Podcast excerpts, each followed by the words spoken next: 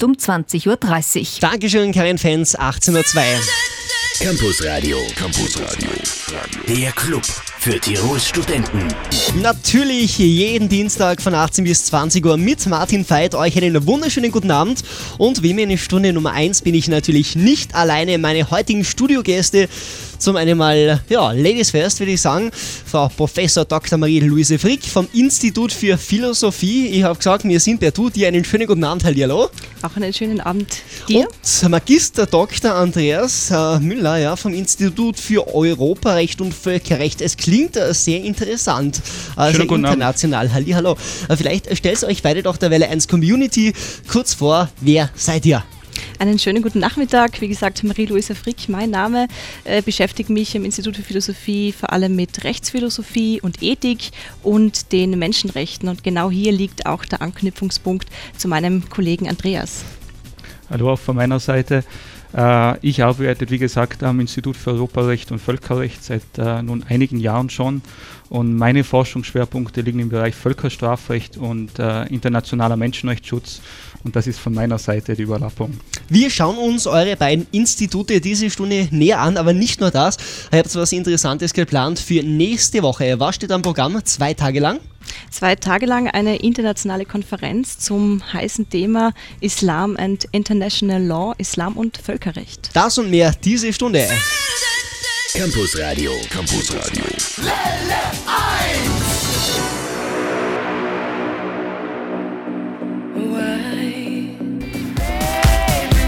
Wie verbissen wie ein echter Pitbull beißt er sich von Chartspitze zu Chartspitze. Pitbull auf Welle 1, Back in Time. Man in Black, Titeltrack für Man in Black 3. Heute meine Studiogäste Marie-Louisa Frick vom Institut für Philosophie und Andreas Müller Institut für Europarecht und Völkerrecht. Jetzt mal die Frage, was ist das Institut für Philosophie? Hier wird, äh, ja, sag ich mal, philosophiert den ganzen Tag, oder wie? Fast den ganzen Tag, oft auch die ganze Nacht. Es geht uns um Grundsatzfragen. Also wer Philosophie studiert oder dann auch mit Philosophie arbeitet, den interessieren ganz grundlegende Dinge. Was können wir erkennen? Was mhm. können wir wissen? Was sollen wir tun? Und was dürfen wir vielleicht auch später mal hoffen? Und äh, nicht nur sozusagen in dieser historischen Dimension, was haben frühere Denker zu diesen Fragen gesagt oder gedacht, sondern wie können, wie, wie können wir diese Fragen heute aktualisieren, auf äh, aktuelle Gegebenheiten anwenden? Was äh, machen zum Beispiel äh, die Probleme einer multikulturellen Gesellschaft aus? Was bedeutet heute soziale Gerechtigkeit? Wie kann man in aktuellen Fragen der Medizin oder Bioethik äh, die richtigen Lösungen finden? Also wir versuchen mit uns im Institut speziell auch diese praktische Ausrichtung, diese angewandte Ausrichtung immer stärker zu forcieren und auch sozusagen der Gesellschaft etwas zurückzugeben. Also mhm. es, sie soll auch was davon haben, dass Leute hier den ganzen Tag und die ganze Nacht dann über Probleme nachdenken und Bücher wälzen. In diversen Sparten, also nicht jetzt nur Politik, sondern wirklich alles, was den Menschen interessiert. Absolut. Ja, lieber Andreas, Institut für Europarecht und Völkerrecht, du bist schon weit gereist, äh, weltweit eigentlich schon, zum Beispiel ja, Den Haag äh, warst du mit dabei. Was ist das für Institut? Klingt sehr interessant, spannend. Ja, das ist durchaus interessant. Das Institut für Europarecht und Völkerrecht ist, äh, äh wie der Name äh, sagt, ein Institut der Rechtswissenschaftlichen, der Juridischen Fakultät. Äh, und wir, meine Kolleginnen, Kollegen und, und ich, wir betreuen zwei Fächer. Das eine ist das Europarecht, das, das Recht der EU. Und auch wenn im Moment die Europanachrichten äh, nicht immer die allerbesten sind, äh, äh, ist es ein, ein wichtiges und relevantes Fach, das in viele Bereiche des täglichen Lebens auch hineinspielt. Also äh, man kann nicht im Campus Radio sein, äh, ohne zu erwähnen äh, Erasmus, andere Belange über Binnenmarktrecht. Worüber wir heute hauptsächlich reden werden, das Völkerrecht ist mhm. ein Fach, das oft äh, vielleicht nicht so nah bei den, bei den Menschen ist, äh, weil es ist das Recht der internationalen Beziehungen, das Recht, das zwischen Staaten gilt, aber auch äh, in Bezug auf transnationale Unternehmen, internationale NGOs, also äh, Greenpeace und, und Amnesty. Und ähm, äh, da spannt sich das Völkerrecht über die ganze Breite an möglichen Themen. Äh, ist schon erwähnt worden, internationales Menschenrecht, Recht, Kriegsrecht, äh, internationales Umweltrecht und Wirtschaftsrecht. Also da gibt es eine Fülle von. Wirtschaftsrecht. Ja, Wenn wir da kurz bleiben, wie steht denn Europa zurzeit da? Naja. Griechenland. Äh, zum ich, Beispiel, sage ich. Ich würde, ja, das ist das große Thema. Ich würde sagen, Europa steht in vielem besser da, als es vielleicht äh, äh, im Moment äh, erscheinen mag. Natürlich äh, tun sich im Moment erhebliche Probleme auf, die, die da auch damals bei der Gründung der Währungsunion grundgelegt worden sind. Aber ich zumindest glaube fest daran, dass das Projekt der Europäischen Union das Potenzial hat, äh, diese sicher ernste Krise zu überwinden und mhm. daraus gestärkt hervorzugehen. Aber da muss man natürlich auch äh, daran glauben. Das Instrumentarium ist an und für sich da, das zu tun. Okay, den Euro wird es also, so wie es Andreas schön äh, sagt, noch länger geben. Wenn wir uns bemühen, dass ja. es ihn gibt. Hier ist Welle 1 mit Martin Veit. Und was bald Neues von den Ärzten M und F. Einen schönen Dienstag ganz. Du hörst gerade Radio, ich hoffe es ist auch deins. Dann kannst du es auch hören. Welle 1, die Ärzte aus Berlin.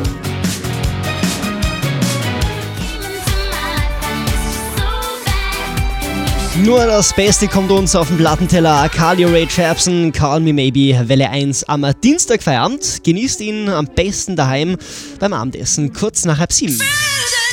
Campus Radio. Campus Radio. Der Club für Tirols Studenten. Besten auf der Dachterrasse oder wo auch immer im Garten bei einer feinen Grillage Welle 1 Campus Radio hören. Ja, heute geht es um die Themen Philosophie bzw. Europarecht und Völkerrecht.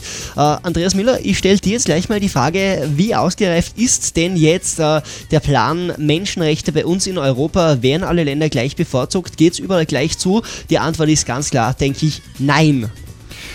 Ja, das muss man sagen. Äh, Menschenrechte sind ein, ein hoher Anspruch und immer nur teilweise äh, verwirklicht. Und naja, äh, in Europa gibt es ein sehr ambitioniertes Menschenrechtsschutzsystem über die Europäische Konvention äh, für Menschenrechte und äh, den Europäischen Gerichtshof für Menschenrechte in Straßburg wo sich äh, von äh, Lissabon bis Vladivostok jeder, jeder einzelne Bürger, jede einzelne Bürgerin dorthin wenden kann und im Prinzip äh, staatliche Maßnahmen überprüfen lassen kann. Aber die Realität ist doch immer so, dass, dass vieles äh, nicht so läuft, äh, wie es vorgesehen wäre. Das gilt äh, äh ähm, für alle Staaten, auch für Österreich. Mhm. Äh, allerdings muss man sicher sagen, dass äh, der, der Menschenrechtsschutzstandard in äh, äh, zum Beispiel in Mitteleuropa sicher im Durchschnitt ein, ein, ein besserer ist als in anderen Bereichen Europas. Also in, Im Osten zum Beispiel nennen, äh, nehmen wir zum Beispiel Baku her, oder? Wo der ja, Eurovision Song Contest stattgefunden hat, ja. Alles heile Welt. Es ist allerdings, äh, so wie es ausgeschaut hat, Fassade, wenn man da diverse Dokumentationen im Fernsehen gesehen hat, da werden die Bürger von der Polizei geschlagen etc. Äh, ja, was ist da der Grund? Naja, der, der, der, der Grund äh, sind meistens äh, äh, Regierungen, äh, Regime, äh, die ganz andere Interessen verfolgen als, als Menschenrechte und auch ihren Bürgern und ihren Bürgerinnen nur marginal verantwortlich sind.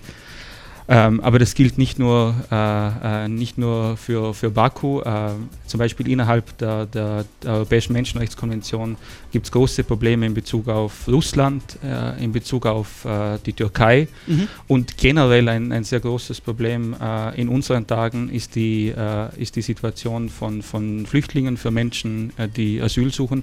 Und da kommen wir dann allerdings wirklich mitten in Europa an und auch in, auch in unserem Land mhm. wo, wo die Situation von Menschen, die Zuflucht suchen, ähm, ganz gewiss nicht die menschenrechtlichen Standards erreicht, äh, denen sich unser Land verpflichtet hat. Und wenn wir mit dem Fernglas noch weiter schauen, so allgemein auf die ganze Welt, äh, Marie-Louisa Frick vom Institut für Philosophie gibt es viel, viel, viel zu tun. Äh, große Baustellen. Große Baustellen, die nicht nur sozusagen die Durchsetzung und Durchsetzbarkeit betreffen, sondern auch durchgehend auch ähm, ideologische Unterschiede, was die Herangehensweise an universale Menschenrechte betrifft.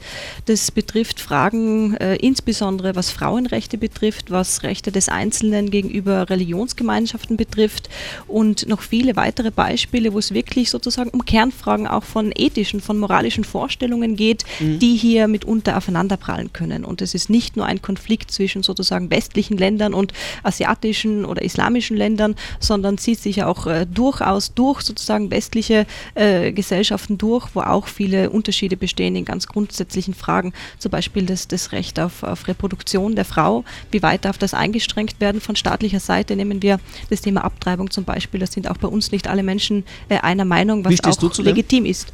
Ich sehe, das ist eine ganz äh, wichtige ethische Frage, wo man durchaus unterschiedliche Standpunkte haben kann. Es sprechen, es sprechen für Pro- und Kontraargumente jeweils gute Gründe und man sollte einfach sorgfältig sich dieser Sache zuwenden und ähm, sozusagen wirklich durchdenken, auch welche Implikationen jede Position mit sich bringt. Und mhm. das ist eine Aufgabe der Philosophie. 14. und 15. Juni ist äh, bei euch natürlich schon seit Monaten ganz fett im Kalender angestrichen. Äh, die Vorbereitungen laufen. Da gibt es nämlich ein, äh, eine Konferenz, muss man sagen, Islam and International Law. Was denn das genau ist an der Uni Innsbruck, gleich hier auf Fälle 1. Campus Radio und die Uni Groove. Das ist die J-Lo und Pitbull. J-Lo, ja du sagst, und kein das wird wohl die Hymne für alle deutschen Fußballfans für die EM. Wenn das deutsche Fußballnationalteam unsere Nachbarn dann jedes Spiel gewinnt, mal schauen sind ja die ganz großen Favoriten neben Spanien auf den Titel heuer. Welle 1 Campus Radio. Ich bin Martin Veit und meine heutigen Studiogäste zum einen mal die Marie-Louisa Frick vom Institut für Philosophie und Andreas Müller vom Institut für Europarecht und Völkerrecht und beide arbeiten schon seit Monaten hin auf zwei Tage der Superlative und zwar Islam and International Law. Es ist eine internationale Konferenz und zwar am 14. und 15. Juni, sprich nächste Woche. Wie hat denn alles begonnen? Warum macht ihr das? Wir machen das heraus aus einem gemeinsamen Forschungsprojekt, wo diese Konferenz ein Teil ist, vielleicht sogar der wichtigste Teil, an dem wir sozusagen seit November hart arbeiten. Und äh, nächste Woche kommen nach Tirol 20 äh, ausgewiesene Expertinnen, Experten aus 20 Ländern, die zu diesem Thema Vorträge geben, aber auch äh, über 100 Teilnehmer, die sich das anhören und auch eben Gäste aus aller Welt, die dazu nach Innsbruck kommen. Mhm. Und äh, wir freuen uns schon sehr auf diese zwei Tage, weil sozusagen die Arbeit der letzten ja, fast neun Monate in diese zwei Tage geflossen ist. Andreas, kann man sagen, wir können uns auf interessante Vorträge zu welchen Schwerpunktthemen freuen?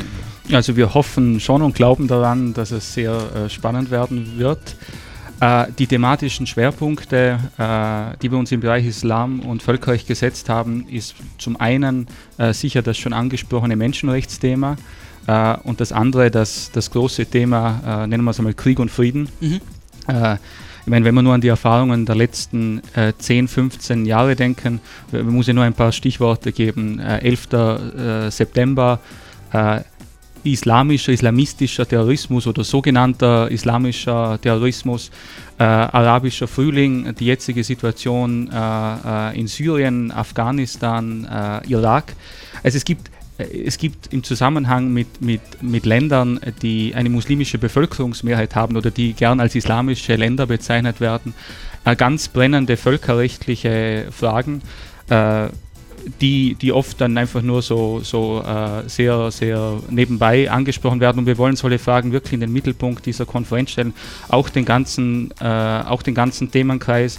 Wissen das Menschenrechte und Islam? Gibt es sowas wie mhm. islamische Menschenrechte, äh, die anders sind als die bei uns? Oder sind die Menschenrechte universell? Wie Kannst sind sie denn?